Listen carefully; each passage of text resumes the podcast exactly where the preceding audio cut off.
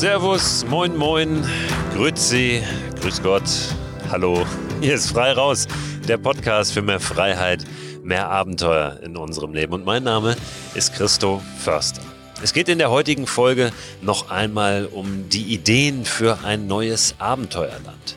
Das mag jetzt vielleicht gar nicht so ein vielsagender Titel sein, ein bisschen kryptisch, aber ich habe in der vergangenen Woche schon eine Folge zu diesem Thema gemacht und möchte einfach den, den Inhalt und die Gedanken daraus noch einmal aufgreifen.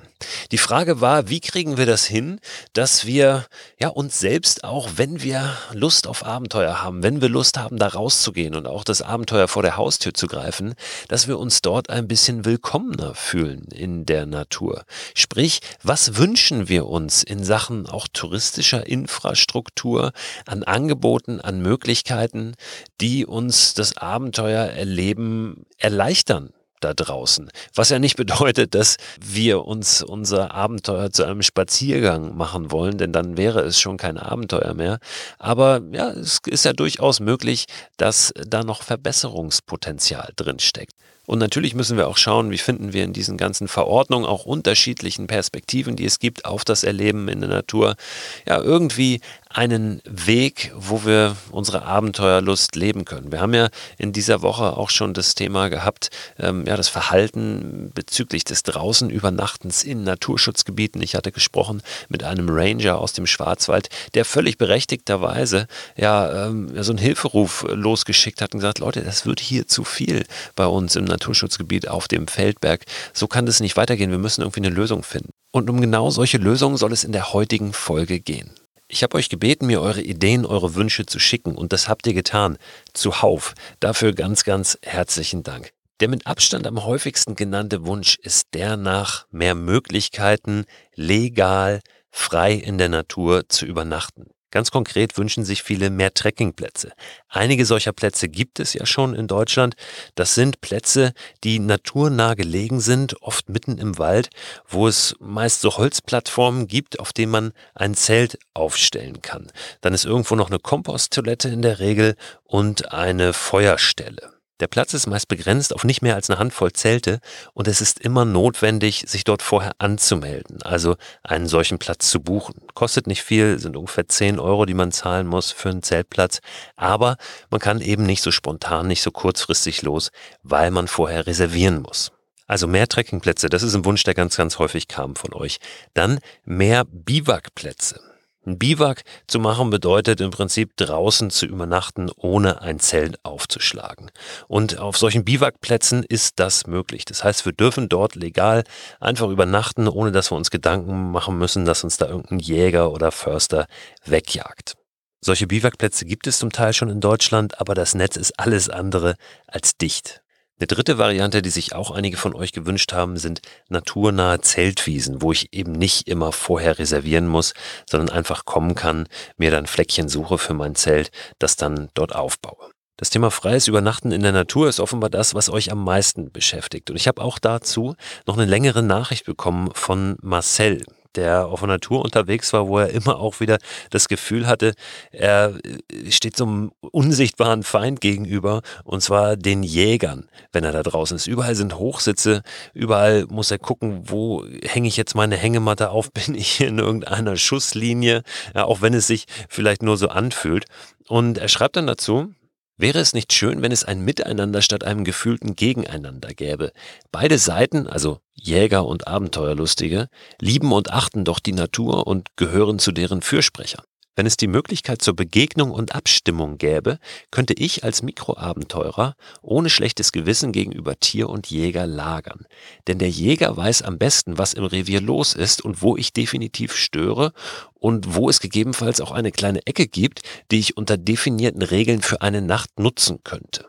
Der Jäger profitiert auch, denn er kann ungestört seiner Jagd nachkommen, ohne dass ich gegebenenfalls schon das Wild vertrieben habe. Denn ich werde im Wald sein, das möchte ich mir ungern nehmen lassen. Ich stelle mir da sowas wie flexible Trekking- oder besser Lagerplätze vor. Da braucht es keinerlei Infrastruktur, zum Beispiel Komposttoilette, Plattform und so weiter. Solange jeder seinen Scheiß mitnimmt. In Klammern Leave No Trace. Die Standorte der Plätze könnten sich auch flexibel, zum Beispiel je nach Jahreszeit ändern, wenn dies für den Jäger bzw. die Tiere wichtig ist. Denn das Verhalten und die Aufenthaltsplätze der Rotten und Rudel passen sich ja zu dem zur Jahreszeit vorliegenden Nahrungsgebot an. Somit ist ein Lagerplatz im Frühjahr an einer bestimmten Stelle ideal, aber gegebenenfalls im Herbst wäre er da aber störend. Der Knackpunkt wird es sein, sagt Marcel, mit den Jägern und Jagdpächtern in den Austausch zu kommen. Aber vielleicht kann man doch mal ein Pilotprojekt hinbekommen.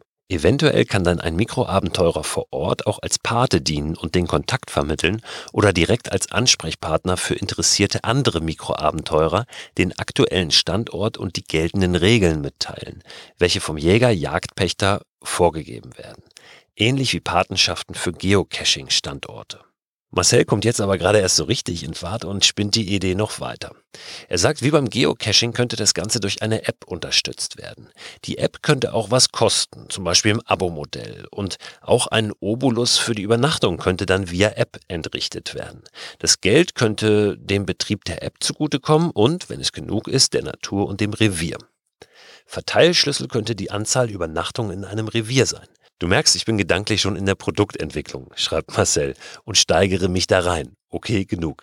Aber so würde der Besuch des Jägers am Lagerplatz eher ein für beide Seiten freudiges Ereignis statt Angst beim Mikroabenteurer und Verärgerung beim Jäger auslösen. Der Lagerplatz kann dann zur Begegnungsstätte eigentlich Gleichgesinnter werden. Das finde ich einen sehr interessanten Ansatz. Lassen wir mal sacken und so stehen. Dann hat Simon sich gemeldet per Sprachnachricht und mal so ein paar Ideen rübergeworfen, wie es in Holland läuft und was wir möglicherweise von unserem Nachbarland lernen können. Ich finde, die Holländer machen äh, einiges richtig. Es gibt da einerseits die Webseite www.treckershütten.nl. Äh, da sind einfach Campingplätze drin, wo es ein, äh, wo Gartenhäuser quasi vermietet werden, wo vier Betten drin sind, Hochbetten, wo äh, simpelst eingerichtet, kosten irgendwie 40 Euro pro Nacht. Äh, äh, kann man sehr gut mit Kindern auf dem Campingplatz allerdings übernachten. Generell finde ich äh, Trekkingplätze, so wie es in der Eifel zum Beispiel gibt, super. Bräuchte es in Deutschland mehr von. Vor allen Dingen auf einer Seite auffindbar, dass man nicht irgendwie auf fünf verschiedene Webseiten gehen muss, sondern eine Seite, wo alle Trekkingplätze in Deutschland drauf sind. Das finde ich gut. Und die Holländer haben, ich weiß jetzt den, den, den, den, die genaue Abkürzung nicht, aber die haben so Naturcamper-Trainen, heißt es irgendwie. Das sind ganz, ganz simple äh, Campingplätze, manchmal noch sogar ohne Toilettengebäude, ähm, wo man einfach übernachten kann. Man muss Mitglied in einem Verein sein und dann kann man schön legal eine Nacht im Wald verbringen, weil es eben ein besonderer Campingplatz ist. Und sowas fehlt mir in Deutschland total. Ich weiß, das ist nicht ganz so mikroabenteuermäßig, wie du unterwegs bist, aber ich bin mit Kindern unterwegs und habe doch gerne ein bisschen Infrastruktur und bin gerne so unterwegs, dass ich äh, auf jeden Fall legal bin und nicht in einer Grauzone und nicht unbedingt nachts von einem äh, Förster geweckt werde oder einem Jäger. Auch das sind schöne Ideen. Ihr habt so viele davon. Ich lese einfach nochmal ein paar vor, auch aus den Kommentaren, die ich über Instagram bekommen habe. Fahrradautobahnen sind etwas, was ihr euch wünscht. Eine verbesserte Infrastruktur für den nicht motorisierten Verkehr, also fürs Fahrradfahren. Was auch noch oft kam, sind bessere Möglichkeiten, günstigere Möglichkeiten, leichtere Möglichkeiten, Fahrräder in öffentlichen Verkehrsmitteln zu transportieren. Zum Teil habt ihr euch auch gewünscht, gewünscht, dass einfach das kostenlos wird, Fahrräder in der Bahn mitzunehmen. In Bezug auf Trekking- und Biwakplätze wünscht sich zum Beispiel The Gordy Family, so der Name auf Instagram, ein Konzept nach dem Beispiel des National Trails System in den USA. Barbara wünscht sich draußen Leben als schulisches Angebot für die Kleinsten. Viele kommen ja gar nicht raus aus der Bude, schreibt sie, weil die Eltern da keinen Sinn, keinen Plan für haben. Dafür müsste es Plätze im Wald geben, auf denen das erlaubt ist.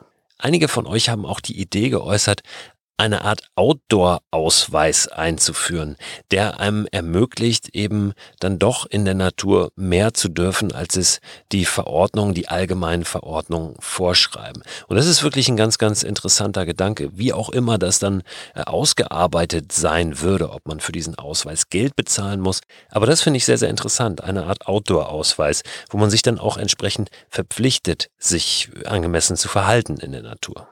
Patrick wünscht sich mehr Angebote von Hofläden und Bauernhöfen entlang von Wanderwegen und auch Kooperation der Tourismusverbände mit solchen Hofläden. Auch ein interessanter Gedanke. Was er sich auch wünscht, sind mehr Trinkwasserstellen, wo man sein Wasser kostenlos auffüllen kann und ja, mehr Trekkingplätze, schreibt er auch. Renate schreibt, dass sie selbst kaum glauben kann, dass sie das fordert, aber es wäre unbedingt notwendig, hohe Geldstrafen zu verhängen, wenn jemand sich nicht vernünftig verhält in der Natur, zum Beispiel Müll irgendwo hinterlässt. Und dann Trekkingplätze, Biwakplätze und immer wieder Trekkingplätze und Biwakplätze. Ich habe hier aber noch eine Sprachnachricht, die ich euch gerne vorspielen möchte. Und zwar von Angus, der sich ein paar Gedanken zum Thema Feuer machen und Feuerstellen gemacht hat. Es geht jedem auf den Keks, dass irgendwo ungesicherte Feuerstellen gemacht werden von Leuten, die es einfach nicht besser wissen. So, und da wird es immer das Problem geben, das ist überhaupt keine Frage. Und wenn irgendwer, der es nicht besser weiß, äh, Bock hat, ein Feuer zu machen, dann wird er ein Feuer machen. Das ist auch einfach so.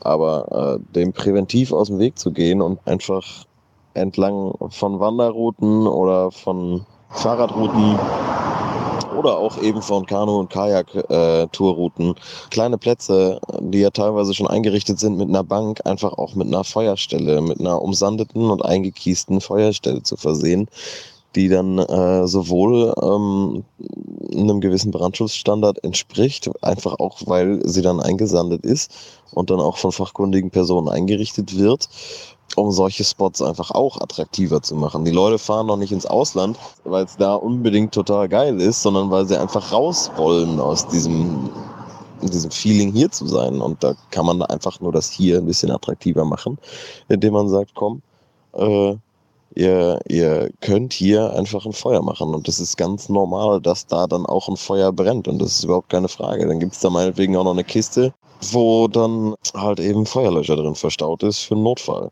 logistisch überhaupt kein Problem. So eine, so eine Sache gibt's hier in der Ecke schon seit, seit äh, mehreren Jahren, dass es ähm, eine Feuerstelle gibt, eine gesicherte, wo dann in einem kleinen Schrank nebenan der Feuerlöscher steht. Wo äh, gegen ein, zwei Euro Vertrauensbasis eine andere kleine, äh, ein anderer kleiner Kasten ist, wo man dann eine Flasche Wasser rausholen kann und das Kleingeld da reinschmeißt. Und äh, der, der ähm, Jagdaufseher vom, vom Revier fährt da jeden Tag rum und bringt dann neun Sechserträger Wasser rein. Für Leute, die eben unterwegs sind. Im Sommer fährt er da auch mehrfach rum, weil ist das Angebot halt höher, aber es wird auch nicht so genutzt, wie es genutzt werden könnte. Also da steckt unglaublich viel Potenzial drin in sowas und sowas kann man auch groß aufziehen. Garantiert auch als großer, äh, großer Tourismusanbieter. Das halte ich für machbar. Angus hat zwar nicht gesagt, wo er herkommt, aber das finde ich großartig, dass es da so ein Angebot gibt, was äh, ja auch auf gegenseitigem Vertrauen beruht. Ich finde, das ist ein schönes Stimmungsbild, eine schöne Momentaufnahme von dem, ja, was vielleicht irgendwann mal möglich sein könnte, was Lösungen sein könnten. Die gilt es zu diskutieren, die gilt es natürlich weiterzutragen. Und die Frage ist, wo bringt man die überhaupt an, damit man möglicherweise eine Chance hat, dass die ein oder andere davon auch umgesetzt wird. Was ich gemacht habe, ich habe einfach mal beim Deutschen Tourismusverband angefragt und denen so ein paar Fragen rübergeworfen und auch darum gebeten, doch vielleicht mit jemandem mal zu sprechen, um das auch aufzuzeichnen, um das hier in diesem Podcast einfließen zu lassen. Das war leider nicht so einfach, dort jemanden zu erreichen und man hat sich dort auch nicht so recht verantwortlich gefühlt. Die erste Antwort war, ja, es gibt doch ein paar Trekkingplätze in Deutschland. Und dann haben sie mir einen Link geschickt, einen Link, den ich längst kenne, wo verschiedene Trekkingplätze aufgeführt sind. Ein Link übrigens, den ihr auch schon längst, wenn ihr den Newsletter zu diesem Podcast abonniert habt, bekommen habt in einer der ersten Ausgaben dieses Newsletters ich habe dann nochmal nachgehakt und gesagt, ich möchte einfach mal wissen, wie man mit diesem Thema umgeht im Deutschen Tourismusverband. Gibt es da irgendeine Vision? Möchte man möglicherweise das fördern, solche Trekkingplätze einzurichten, solche Biwakplätze einzurichten? Gibt es da jemanden, der sich mit diesem Thema beschäftigt? Ja, aber nur so viel. Bislang habe ich mit niemandem dort ein Gespräch führen können. Vielleicht passiert es noch. Ich gebe da die Hoffnung nicht auf, bleib da dran und nerv da weiter rum. Und wenn das der Fall ist, wenn ich ein paar Antworten dort bekomme, dann werdet ihr die natürlich hier als erste hören. Lasst uns diese Ideen mal mitnehmen ins Wochenende, die ein bisschen bewegen und schauen, ob die sich festsetzen. Ich bleibe auf jeden Fall dran an diesem Thema und werde euch immer mal wieder ein Update geben. Jetzt seht ihr erstmal zu, dass ihr rauskommt, auch wenn das Wetter vielleicht nicht so dolle erscheinen mag. Wie oft habe ich das schon erlebt, dass ich mich dann da doch rausbewegt habe und dann festgestellt habe, hey, das Wetter ist eigentlich super. Ja, manchmal sitzt man drin, guckt raus und denkt, was ist das ungemütlich, was ist das grau? Und dann ist man draußen auf der anderen Seite der Fensterscheibe und stellt fest, hey, eigentlich super Wetter, gar nicht so viele Leute unterwegs, herrlich. Es gibt ein schönes Zitat, ich weiß gerade gar nicht mehr von wem das ist. Das Beste, was du tun kannst, wenn es regnet, ist, es regnen zu lassen. So, und hier fliegt jetzt zum Wochenende nochmal ein Buchtipp ein. Ich habe irgendwann in den letzten Tagen mit meinem Freund Tim Kruse, der auch Buchautor ist, der Abenteurer ist, gesprochen. Und der hat mir ein Buch empfohlen. Dieses Buch möchte ich euch jetzt hier empfehlen. Also ganz persönliche Empfehlung von Tim Kruse.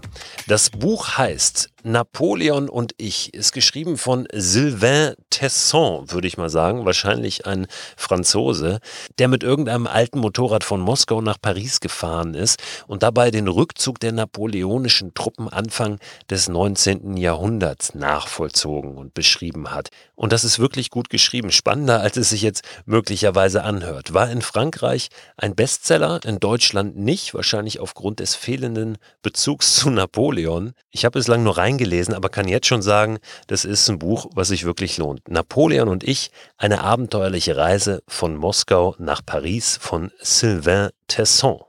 So, und dann habe ich noch zwei Instagram-Accounts, die ich euch ans Herz legen möchte. Und zwar gehören die Annika und Björn. Annika und Björn sind ein Paar aus Kiel und die beiden habe ich interviewt, als sie gerade unterwegs waren mit dem Fahrrad auf ihrer Schleswig-Holstein-Umrundung, gerade jetzt während der Corona-Lockdown-Zeit.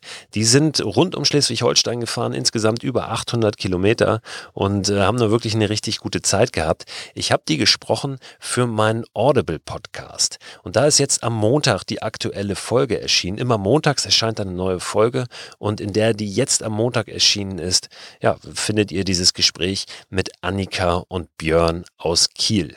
Wenn ihr keinen Audible-Account habt, Geheimtipp, einfach einen kostenlosen Probemonat abschließen und dann könnt ihr alle Podcasts, die da bislang hochgeladen worden sind, euch anhören. Das heißt auch die ganze erste Staffel meines Raus- und Machen-Podcasts da.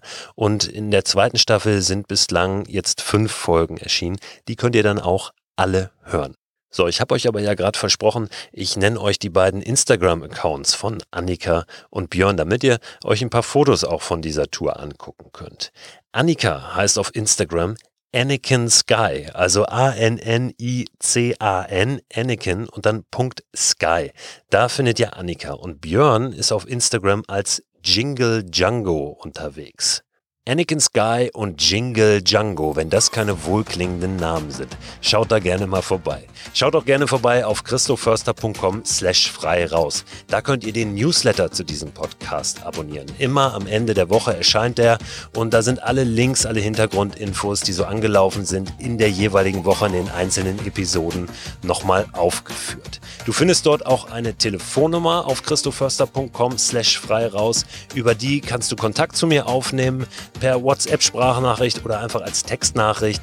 Wenn dir das nicht so zusagt über WhatsApp, schreib mir auch gerne eine E-Mail an freiraus.christoförster.com. Jetzt mach dir aber erstmal eine gute Zeit, bleib gesund und wenn du willst, dann hören wir uns schon sehr, sehr bald wieder. Bis dann.